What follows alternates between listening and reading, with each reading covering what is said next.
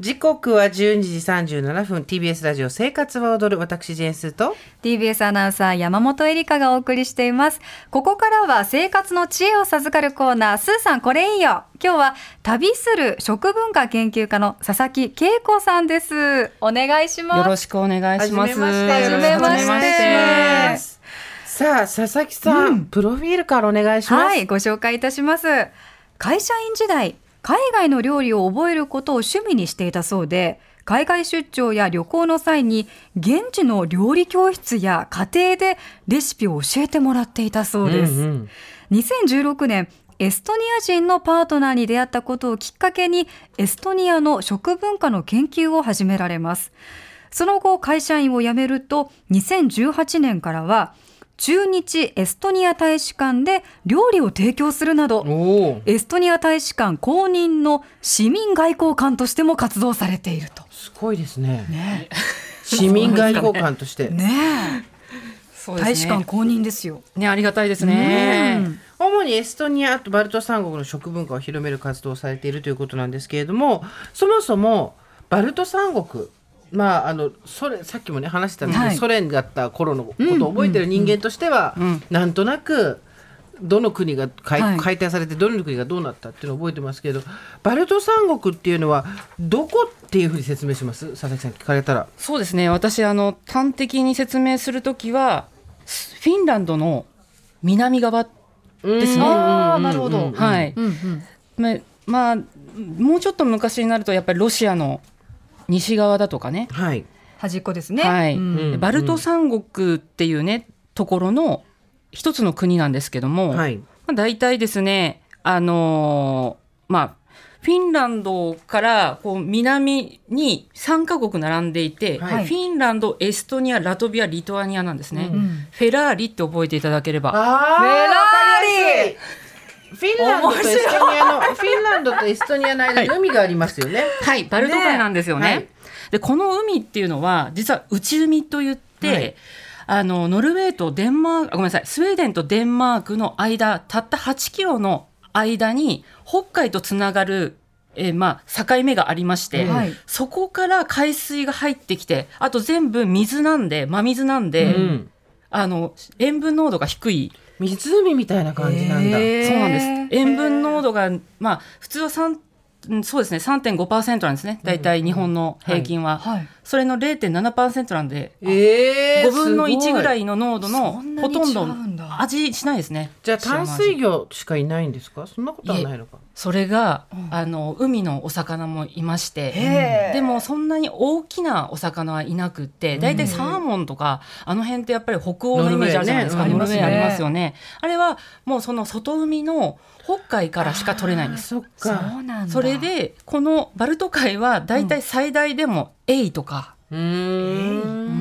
んそのくらいの大きさの海あ海じゃないあの魚しかい魚なたいちそうなんがですね。じゃあなるほどフェラーリでフィンランド、海があってエストニア、ラトビア、リトアニアと。はいフェラーリ覚えなたるほどね、覚えました。なんでこの三国に、まあもちろんポーパートナーの方がっていうのもあったと思うんですけど、あの料理に興味を持ったのは何だったんですか。うんあのまあエストニア人がパートナーなんですけども、東京に暮らしていて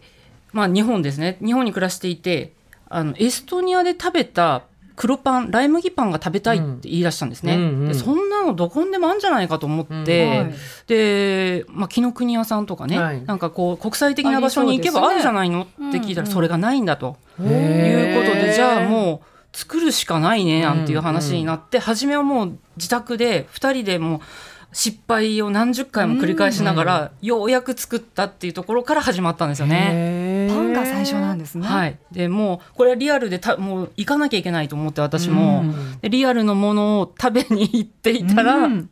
あのだんだんのめり込んでいっちゃったっていうとでころおです、仕ね、事になったっていうなった、すごいですすごいね。ですね、うんさあでは今日はそんな佐々木さんにですね日本にある材料でも作れるバルト三国の料理を紹介していただきます実際にバルト三国の家庭で教えてもらった料理ということなんですよね、ではレシピレシピのタイトルを佐々木さんお願いします爽やかな香りが楽しいエストニアの花とバターあ花花とハーブのバターほう花とハーブのバタえー初めて聞いなんだた。ろう何ですか？花とハーブわ、ほわ、本当だ。花とハーブが入ってる。あ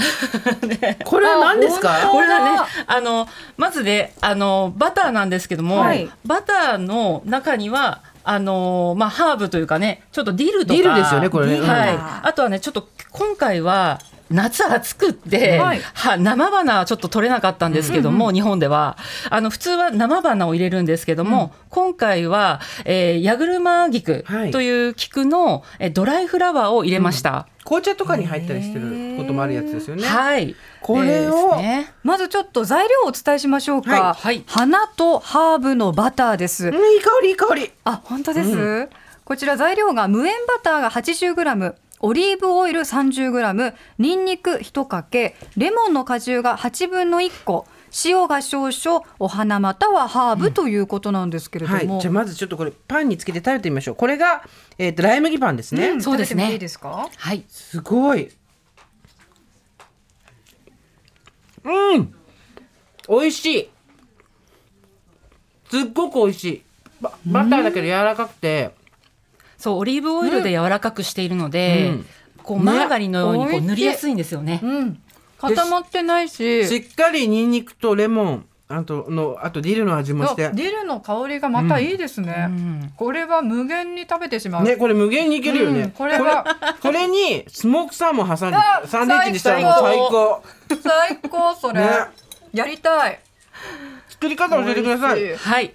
あのまずはね、あの普通にあの無塩バターでも有塩バターでもいいんですけども、えまあ無塩バターの話をしますと、えー常温に戻していただいて、混ぜやすくします。うんで常温のバターにオリーブオイル。そしてすりおろしたニンニク、うんまあ、あのこうチューブのニンニクもありますんで、はいあれでもいいですねあとは絞ったレモン汁と塩をちょっと混ぜます、んうんで有塩バターの時には、えー塩は入れなくて結構です、はいでそこに花だとか、まあ、ドライハーブだとか何でもいいんですけどもあのハーブを入れたものあの刻んだものを入れてさらに混ぜたら完成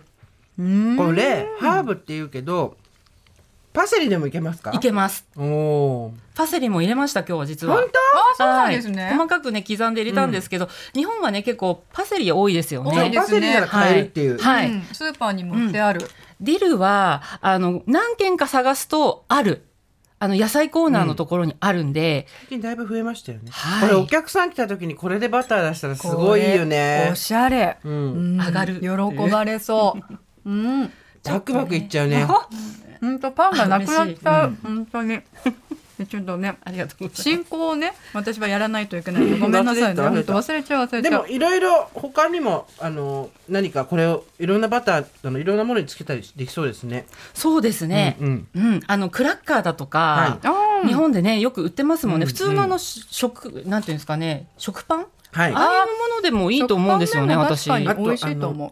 パンパンニッケルみたいなもっと黒いパンでも。はいうんウーパーニッケルとか、あのあたりでもいいと思いまいいすですよね何でも何でもあのパン合だっいそうたらあのフランスパンとか、うんね美味しかった。美味しかったでは佐々木さん二つ目のレシピお願いしますはいリトアニアのピンク色のスープシャルティ・バルシェイ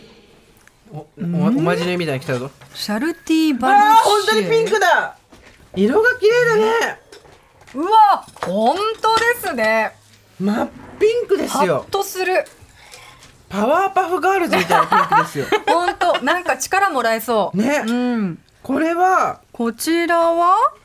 なんどどなたから教わったんですかこれは。これはねあの現地で結構あの有名なスープで、特に夏に食べるスープなんですよ。はいでケフィアヨーグルトというあーありますのねは聞きいますね聞きますか、うんうんうん最近あのちょっと高級なスーパーだとか、はいはいあのいうんあの外国のものを売っているスーパーには結構出てきていると思うんですけども、そちらのヨーグルト、まあ、ケフィアヨーグルトね見つからなかったら普通のプレーンヨーグルトでもいいと思うんですけど、うんそれとサワークリームだとかをねちょっと混ぜるはいと本格的になります。はい。で、まあ同じようにあのディルがいっぱい入ってるんですけども、は中に。本当だネギも入ってる。小ネねギネギそうもある小ネギもねあるんですよ。北欧に。あ、そう、えあとなんか中にこの四角いつぶつぶは何はですいか。、これはねビーツっていうものなんですけど、あーはいはいビーツでビーツねピンク色にしてるんですあね。そういうことかこの鮮やかな色はビーツなんだ、すごいおしゃれな色なのに味が漬物みたいで超うまい。見た目とのギャップ馴染み漬がある物みたいな味がする。どういうことだ。お漬物の。なんだろう発酵のケフィアとかとは混ざってでるもかこらかなの酸味ですよね、うん酸味とこのディルのハーブのいい香りそうなとんでですよさっぱりしてる、はい。うんでね、リトアニアでは、ビーツってこうリンゴのジュースのなんかにこうつけられていて瓶で売られてるんですよ。へえちょっとね甘かったりするんで、リトアニアの場合はちょっと甘さを入れるために今日はあのリンゴのジュースをちょこっと入れてきました隠しそう味へに。ーなんだ、はい。でね、こうビーツってこうなかなか見つからないよっていう方もいらっしゃるんですけど、うんあんまり見ないです見ないですか、うんカルディだとか、うんそういったところにあのビーズの缶詰ありますかって聞くと、カルディね奥の方から出してくれます、んうんあそうなん店頭に置いてなくってもあ置いてるんですけど置いてるけどなんか下の方にあってあ見結え構づらか前ったりするんですねでもそっか最近ビーズ置いてるよ本当で増えすかたスーパーとかでスーパーシンクパックでありますよね、へびっえ。くりするはいではちょっと改めて材料をお伝えしますね。こちら2人分です。ケピアヨーグルト 500g、茹でたビーツ 120g、きゅうりが 120g、きゅうりの美味しさだこれきゅうりだ、うんシャキシャキするのは。そして青ネギ、ディルは適量。そしてスープに添えるじゃがいも 350g となっていもまうす。本当にあのおしゃれな料理本の写真がそのまま目の前に出てきた感じなんですよ、これすりですよごい作り方お願いしますはい、きゅうりのね皮を剥いて、はいさいの目に切るんですね、はいちょっと細かめですでビーツもさいの目に切って青ネギはねちょっと8ミリとかね5ミリとか、まあ、ちょっとあの輪切れに切っていきまして、ディルはちょっとみじん切りだとかそそのくらいにしていただいて、であの全てボウルに混ぜてケフェヨーグルト入れますはい。それで完成です早っ そうなんだ。 えじゃあこのピンクは勝手にあのビーツから出てるんですね勝手にビー別にこうビーツを煮詰めて色を出してとか必要ないんだないんです。あの茹でられた、はいあの真空パックのものだったり、缶詰だったらもう茹でているんでそのまま刻んで入れればいいっていうことですねそ。したらこの色が出るんだ。だからねねえ光熱費もひかかんない。